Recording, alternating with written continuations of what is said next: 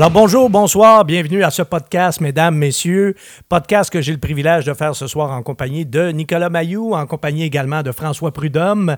Vous les connaissez tous les deux si vous lisez régulièrement, si vous venez régulièrement sur philippelagu.com. Vous connaissez Nicolas parce que il co-anime tous les podcasts depuis le début. C'est d'ailleurs lui qui est l'idéateur de ces podcasts. Et vous connaissez François pour plusieurs raisons. D'abord, vous le connaissez sans le connaître parce que c'est lui qui a créé le site Internet. C'est philippelagu.com. Et c'est aussi euh, François qui prend les photos pour la plupart des, des voitures est, dont on fait l'essai. Et François également qui collabore en faisant des essais routiers pour notre site. Alors, sans plus tarder, messieurs, aujourd'hui, on, est vraiment dans l'esprit, dans l'air du temps, parce qu'on va parler de voitures hybrides. Alors, hein, on, on s'en va, je pense que ça, c'est inéluctable. On s'en va vers la voiture électrique. Mais pour l'instant, bon, on n'a pas encore le réseau d'infrastructure, les bornes de recharge, etc. C'est encore un frein pour certaines personnes de faire l'achat d'une voiture 100% électrique, mais une voiture hybride, et mieux encore, une voiture hybride rechargeable, comme la Chevrolet Volt, là, on a vraiment le meilleur des deux mondes. C'est vraiment le meilleur des deux mondes. Parce que tu as une voiture complètement électrique, et lorsqu'elle tombe à essence, elle a les, meilleures performances que des meilleures voitures sous-compactes uniquement à essence. Donc, qu'est-ce que tu veux demander de mieux?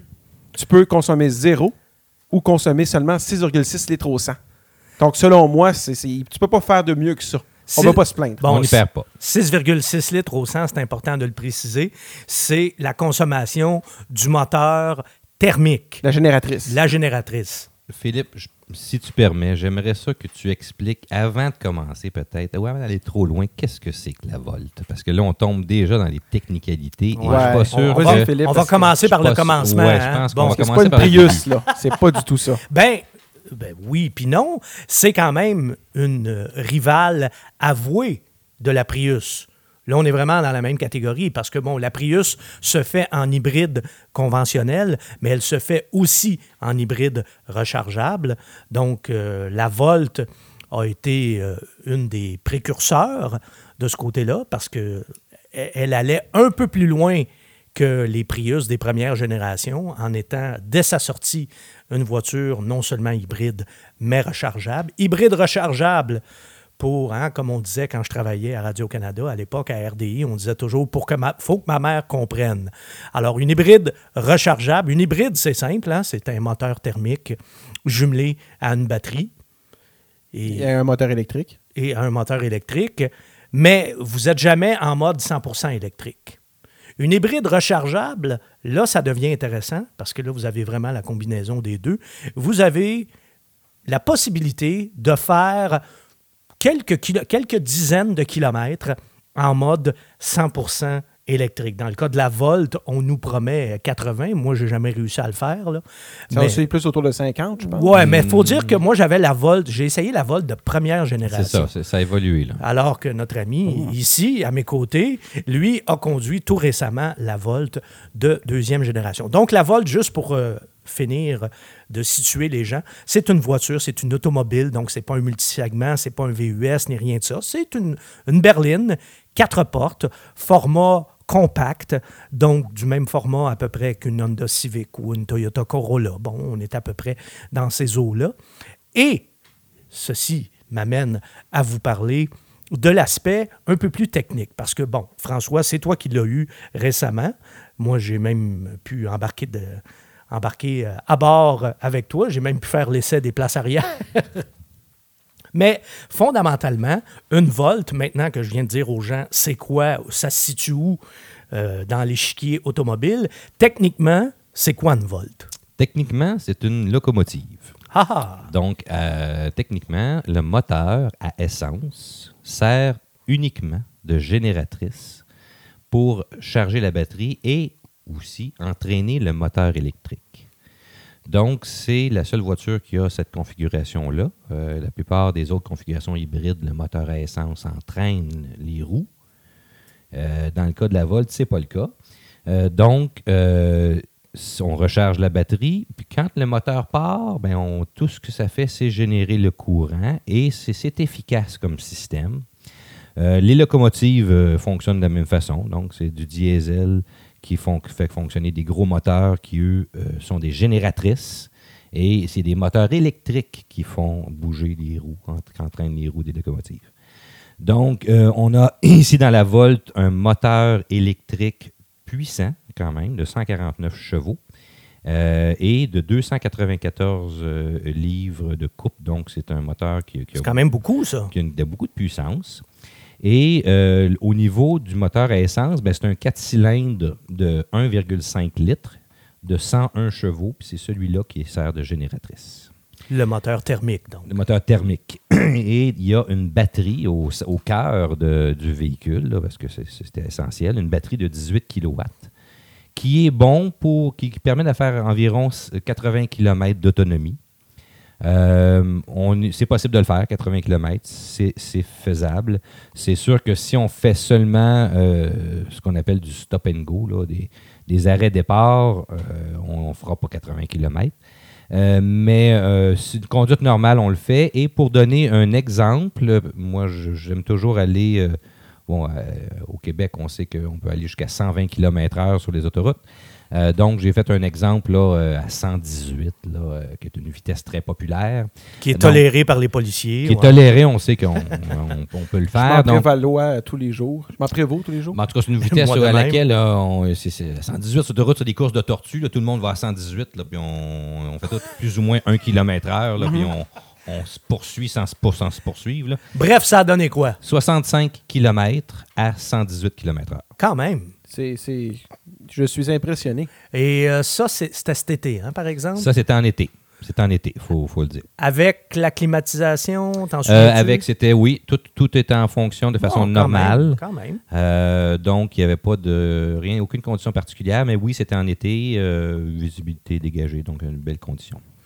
Bon, ben là, ça commence à être plus intéressant parce que moi, avec la Volt de première génération, j'ai jamais été capable de faire plus que 50 km/h. Il y a quand même une amélioration euh, marquée de ce côté-là.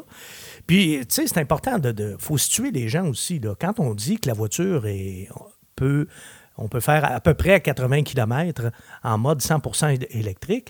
C'est quand même pas rien. Ça, ça veut dire que si vous habitez sur la rive sud de Montréal Voilà. ou vous habitez sur la rive nord, pas trop loin, Laval, Terrebonne, puis vous venez à Montréal à tous les jours, aller-retour, ça va vous coûter zéro cent.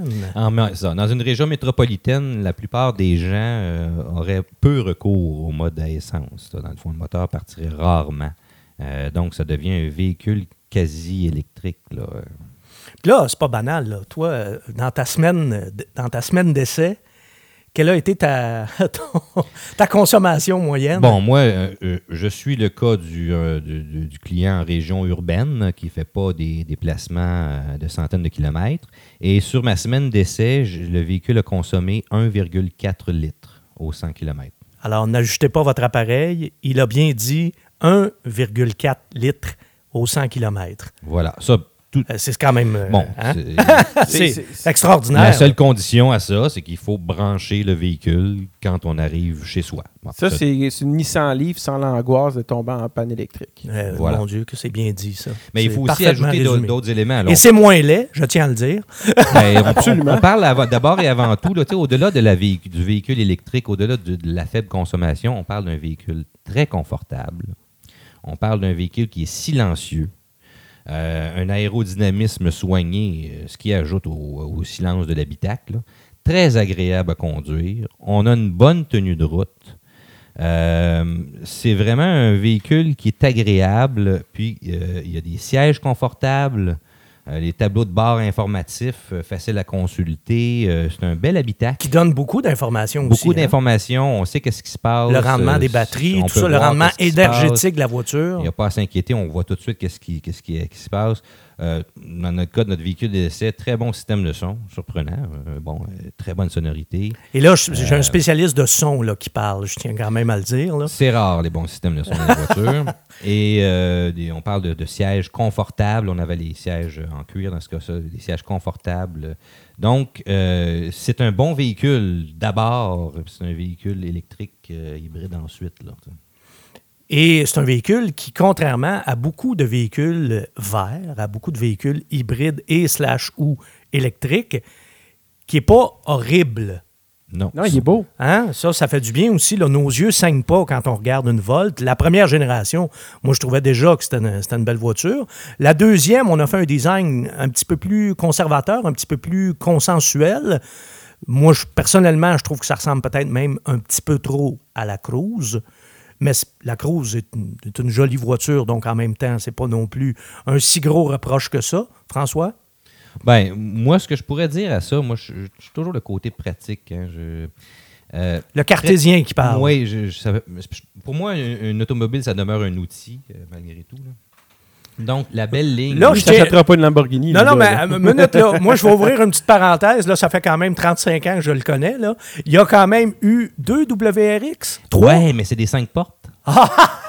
voilà, voilà. Je suis déjà allé à Ok. 5 dans une WRX OK, au fait New va Jersey. s'acheter une on en Panamera puis il va dire que c'est utilitaire. Ben, c'est ça. Moi, je voudrais quand même préciser aux gens que, tu sais, il il a l'air cartésien beaucoup comme ça, mais il l'est pas tant que ça. hein? Il, y a, il un petit fond enthousiaste en lui quand il a même. on quand même laisse euh, conduit un Ford Flex, le pied dans la panne, comme on dit. Puis on a eu du fun. Mais ça. pour terminer, c'est que le- le- la ligne est filée, puis le beau profil de toi qui, tu sais, qui, qui rabaisse et tout, ça, c'est très joli, puis c'est vrai que c'est bien et c'est réussi. Mais il y a un petit bémol, c'est que ça limite un peu l'espace aux places arrière et au- pour le coffre. Donc, c'est sûr que... Et ça, ça n'a jamais été le fort de la Volt, Et- d'ailleurs. et- Première génération, on avait le même problème. Mais voilà, et, et je crois que justement, pour aller au-delà de dire que c'est juste une voiture, je pense qu'on veut une bonne voiture, puis elle pourrait loger un peu plus à l'arrière. Mais à l'avant, il y, a, de la place euh, suffisamment. Mais à l'arrière, c'est un, un- on- quelque chose qu'on aimerait avoir, une amélioration qui serait à apporter. Puis ça va demander de redessiner un peu l'arrière du véhicule s'ils veulent le faire. Je pense que ça serait judicieux d'aller dans cette, cette direction-là. Y a-tu quelque chose que tu n'as pas aimé à propos de la Volt? Oui. Là, j'ai envie de te demander Oui. ça parce que depuis Sa tantôt, c'est assez élogieux. hein? C'est un peu technique, mais euh, un élément qui m'a qui m'a déçu beaucoup, c'est le chargeur. Oh. Et là, il faut comprendre qu'est-ce que ça veut dire. Ouais, C'est pas que- USB 3.0. Non, c'est ça. Il n'y a pas le 3, il y a le 2.0. Non, ce que je veux dire, c'est que. euh, Là, vous deux, vous me parlez en japonais. Hein? non, Je- les non, on, on va- on va, on Ah, clarifier. On pas c'est sûr qu'ils comprennent tout. Euh, c'est pa- c'est parce qu'on ne le voit pas on ne le sait pas, mais quand on branche un véhicule électrique, la vitesse de chargement, elle est limitée à la capacité du chargeur qui est à bord du véhicule. Et la capacité à fournir du courant, de la prise de courant aussi. Oui, mais le problème, au, Québec, on a quand même un réseau électrique relativement développé qui a euh, quand même assez de puissance. Puis, dans le cas de la Volt, c'est que son chargeur à bord n'est pas suffisamment puissant pour charger rapidement. Donc, on ne peut pas profiter d'une borne à Ah, haute puissance ou on ne peut pas profiter de toute la puissance des bornes qu'on qu'on a autour de nous. Et ça, c'est décevant, ce qui fait que on ne charge pas le véhicule vraiment plus vite euh, sur une super borne ou sur une borne euh, commerciale qu'à la maison sur une borne qu'on peut faire installer à 220 volts.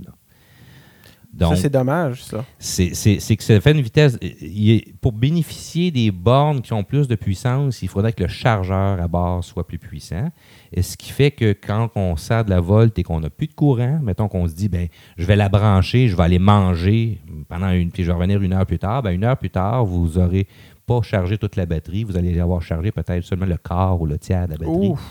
Donc, euh, vous dites, oh, ça prend finalement 4 heures ou 5 heures charger ça là, à cause de la puissance du chargeur. Un coup de qui- 60 km. Là. Bon, qui mais là, pourrait être- voilà, c'est ça. Donc, il faut, ce serait une, une amélioration qui serait à- à- à- appréciée pour le futur. là. C'est qu'elle soit, que ça, que ça charge plus vite, finalement. Mais je tiens quand même à préciser, là, pour ceux et celles qui ne sont pas des spécialistes de la mécanique, là, euh, je tiens quand même à préciser que ce n'est pas une voiture qui est 100% électrique. Donc, si vous n'avez pas pu recharger votre batterie pendant que vous étiez en train de manger, pas grave non plus. L'auto, fonctionne fait, pareil. Il y a un moteur, il y a un moteur thermique. Oui, a mais en même temps, c'est drôle parce qu'on nous promet une voiture.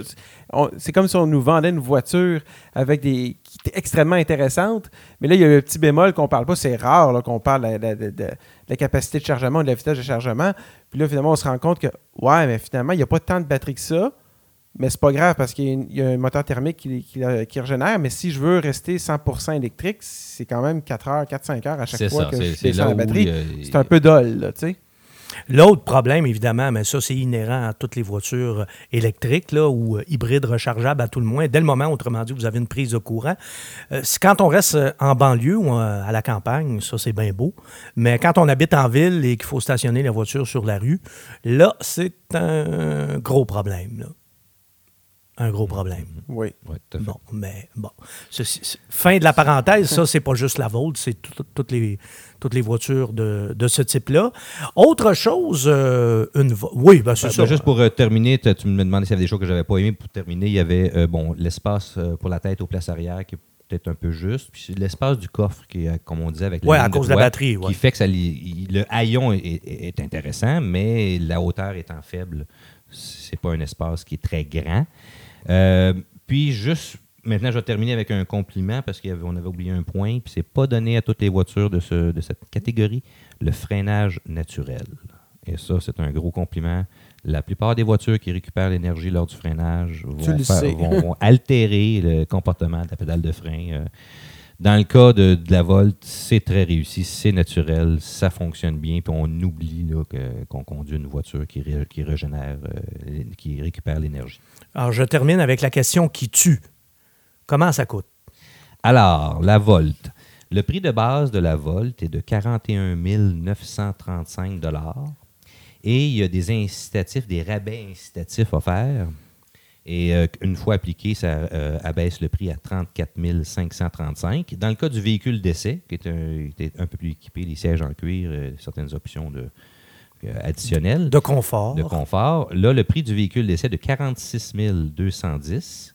Et une fois les rabais incitatifs appliqués, on arrive à 38 810. Pour une Volt assez bien équipée. J'ai hâte Ouais, de voir le prix en canadien de la Tesla Model 3 parce qu'on joue dans les mêmes eaux. Là. On parle d'un véhicule qui va tourner autour de 50 000 Je de base. je veux pas faire de suppositions ni d'hypothèses, mais je serais prêt à gager un petit 2 que la Tesla va être plus chère. Oui, oui, oui, oui, absolument. Mais ce que je veux dire, c'est que euh, qu'est-ce que la Tesla va procurer de plus et de moins pour le prix? Comparer un peu les pour et les contre de chaque pour un prix qui va être, entre guillemets, similaire. Ben, quand on essaiera une Tesla euh, 3, on, on- on en parlera. Et j'avais aussi une proposition, euh, une solution pour les gens qui habitent en ville, qui ont de la difficulté à recharger leur voiture. Un jour, sûrement, qu'il y a quelqu'un qui va trouver un gadget qui va permettre d'entailler les poteaux d'hydroélectrique. Ah, c'est ça, oui. bon, bon, bon, bon, bon. On s'égare un peu, là. On s'égare. Alors, en résumé, euh, François, je, je pense que, tu vas, tu- encore une fois, tu vas dire que je suis très perspicace, là, mais je crois deviner que tu as beaucoup aimé cette Oui, c'est voiture-là. un je me, bon véhicule. me trompe pas, hein, je Un, pense. un- un bon produit Chevrolet, oui. Qui t'a euh, impressionné. m'a surpris. euh, Surpris, à vrai ouais. dire, c'est, je- à mon opinion, c'est un produit Chevrolet qui, est- supérieur en qualité, euh, en confort, euh, en réalisation, à tout, là, supérieur à la moyenne de chez Chevrolet. Bon, et il est important de préciser, en conclusion, que des publications spécialisées dans les enquêtes de fiabilité, comme le Protégez-vous, comme le Consumer Reports, toutes ces publications-là euh, jugent la fiabilité de la Volt euh, très, euh, très convaincante. Là. Il ne semble pas y avoir de problème majeur de ce côté-là. La Volt est recommandée autant par Protégez-vous que par Consumer Reports. C'est quand même, euh, quand même pas rien. Là, hein. On parle de General Motors, c'est quand même pas le constructeur qui a toujours été réputé pour la grande fiabilité euh, de ses produits, mais on sait que GM aussi, depuis qu'on a le GM 2.0, le, le nouveau GM, depuis la faillite de, de retentissante de ce constructeur-là. Il y a beaucoup de choses qui ont changé chez General Motors. La Volt en est la meilleure preuve. Puis d'ailleurs, puis peut-être on peut terminer là-dessus, euh, ça se constate aussi par la qualité à l'intérieur. hein. quand tu disais justement que c'était une espèce de Chevrolet un peu premium. Ben oui, la, la finition, la qualité de l'habitacle, le, le- le silence euh, global de tout ça, là, le confort est là. Donc la Volt, on achète? Oui, J'achèterais, moi. C'est bon, ben voilà, sans équivoque. Et jamais 203, je me joins au trio parce que moi aussi, c'est une voiture qui, euh, qui me plaît beaucoup et qui m'a toujours plu. Alors voilà, Chevrolet Volt, le verdict est rendu et c'est un verdict unanime, mesdames et messieurs. Là-dessus, messieurs, je vous dis merci. Et à ceux et celles qui nous écoutent, je vous dis également merci et je vous dis à la prochaine.